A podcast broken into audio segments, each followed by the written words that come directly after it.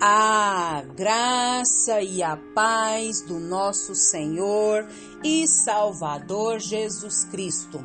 Aqui é Flávia Santos e bora lá para mais uma meditação. Nós vamos meditar nas Sagradas Escrituras em Romanos, capítulo 8, versículo 8. E a Bíblia Sagrada diz: Quem é dominado pela carne não pode agradar a Deus. Romanos 8, 8. Oremos. Pai, em nome de Jesus, nós não temos palavras para pedir ao Senhor perdão. Perdão, perdão, perdão, perdão dos nossos pecados, das nossas transgressões, das nossas iniquidades. Perdoa, Deus, tudo que há em nós que não te agrada. Nós clamamos a Ti, nós suplicamos a Ti, pedimos ao Senhor, Pai, que nos limpe, purifique, santifique. Paizinho, também queremos agradecer ao Senhor pela semana que passou, pelo início dessa semana. Não temos palavras para expressar nossa gratidão por mais um dia de vida, por mais uma oportunidade. Agradecer, Pai, porque a boa mão do Senhor, Pai, está sobre nós. Pai, muito, muito, muito obrigada, porque o Senhor, Pai amado, tem cuidado de nós de maneira sobrenatural. Muito, muito obrigada por todo o cuidado com a nossa vida, com a vida da nossa família, com a vida dos nossos parentes, amigos, irmãos em Cristo. Muito, muito, muito obrigada. Paizinho, nós precisamos das orientações do Senhor, nós precisamos do Senhor. Então fala conosco, abra nossa mente, abra o nosso entendimento, nos direciona, nos capacita, nos molda conforme a tua palavra. É o nosso pedido, agradecidos no nome de Jesus, no nome de Jesus. Amém. Nós vamos falar hoje sobre a infelicidade. Isso, a infelicidade, que é o sinônimo da desgraça, que muitas pessoas não gostam nem de pronunciar a palavra, porque é uma palavra que traz um sentimento ruim de uma coisa não muito boa. Então, nós vamos falar sobre a infelicidade. Conta-se que um jornal de Porto Alegre ele publicou há muitos anos atrás, mas muitos anos mesmo, uma história surpreendente. Um rapaz que havia roubado uma televisão da residência de uma diarista de quase 50 anos, ele comprou uma outra ainda melhor que a primeira e levou ao local onde cometera o crime. Assustada, a diarista levou a televisão até uma delegacia de polícia, onde o jovem prestou depoimento. Ele declarou que estava frequentando uma igreja evangélica há três meses e agora era cristão. E a sua consciência não estava em paz devido ao roubo que ele cometeu. Muito bem. Que coisa boa, né? a gente ouvir uma história, um relato desse. Mas lá em Josué, no capítulo 7, do 1 ao 26, conta a história de Acã. Quando o exército de Israel conquistou Jericó, sob o comando de agora Josué, é, ele desobedeceu a ordem de Deus, Acã, e levou consigo alguns objetos do inimigo vencido. Logo depois, o exército de Israel tentou conquistar a cidade de Ai e foi derrotado. Josué foi consultar o Senhor, que explicou o motivo da derrota. A desobediência de um membro da comunidade tornava todo o povo culpado. Agora você pensa bem, por causa da desobediência de um, todos estavam sendo o quê? Culpados. Examinando tribo por tribo, família por família, chegou-se até a quem? A Cã, que reconheceu seu erro.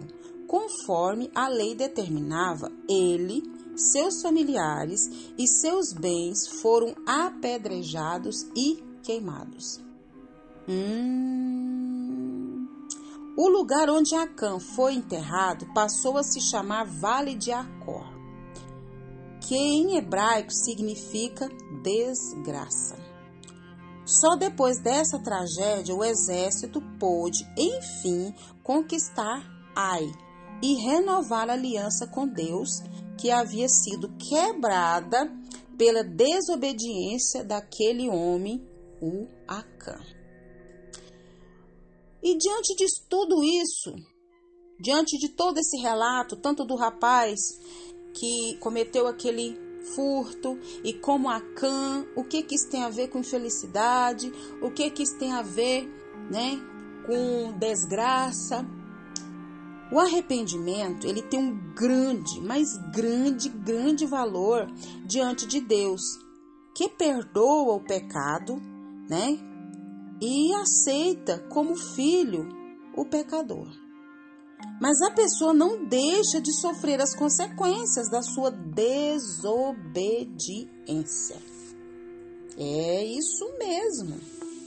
Então, para aquele ladrão, o Por de Porto Alegre foi uma despesa que ele teve, né? Que foi lá da televisão nova que ele comprou. Para Can, custou o quê? A sua própria vida e a vida de toda a sua parentela. Então, como tal ladrão mostrou, não há como ter uma vida consagrada a Deus e estar em paz com esse Deus se há erros que devem ser consertados. Às vezes nós estamos passando por situações de consequências. Hoje nós estamos passando por situações de consequências do tempo atrás. Ou nós estamos também colhendo frutos do que semeamos, frutos bons também atrás. Então, o que mais aborrece a Deus é o pecado, é a desobediência. Então, nós temos um advogado que se chama Jesus. E ele veio esse mundo para nos é, reconectar a Deus.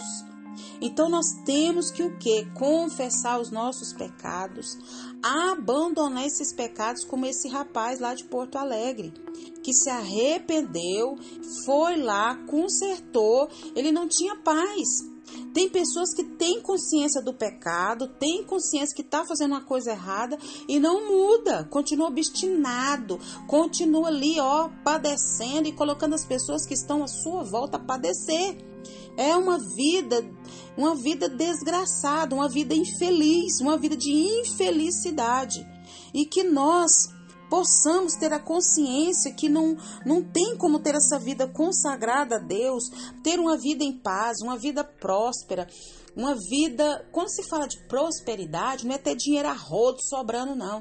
É ter tudo aquilo que nós necessitamos. Uma pessoa próspera é aquela que tem tudo que precisa e necessita. Ela deve o que? Ter a consciência de que ter essa vida consagrada a Deus é estar em paz com Deus. E se há erros, esses erros devem ser consertados. E que o Espírito Santo de Deus continue falando aos nossos corações. Pai, em nome de Jesus. Pai, em nome de Jesus, nós perdoamos, Pai perdão dos nossos pecados, porque nós queremos servir ao Senhor, nós queremos agradar ao Senhor, queremos estar consagrados ao Senhor, mas tem pecados, erros que precisam ser consertados. A nossa vida tem que ser colocada diante do altar do Senhor. Então que o Espírito Santo do Senhor continue falando e trabalhando, Pai, nos nossos corações, nos convencendo do pecado, do juízo e da justiça. Nós clamamos a Ti, suplicamos o Teu favor. Obrigado por essa palavra, porque estamos aí, Pai, no início da nossa semana, muitas demandas, muitas coisas para resolver e sabemos que nós precisamos estar com a nossa vida no altar do Senhor. Nos ajuda, Pai. Nós clamamos a Ti. Paizinho, continue nos guardando dessa praga do coronavírus e de tantas outras pragas que estão sobre a terra. Guarda a nossa vida, guarda os nossos. É o nosso pedido, agradecidos no nome de Jesus. Leia a Bíblia. Leia a Bíblia e faça oração se você quiser crescer, pois quem não ora e a Bíblia não lê, diminuirá, perecerá e não resistirá. Um abraço e até a próxima, querendo bom Deus. Fui!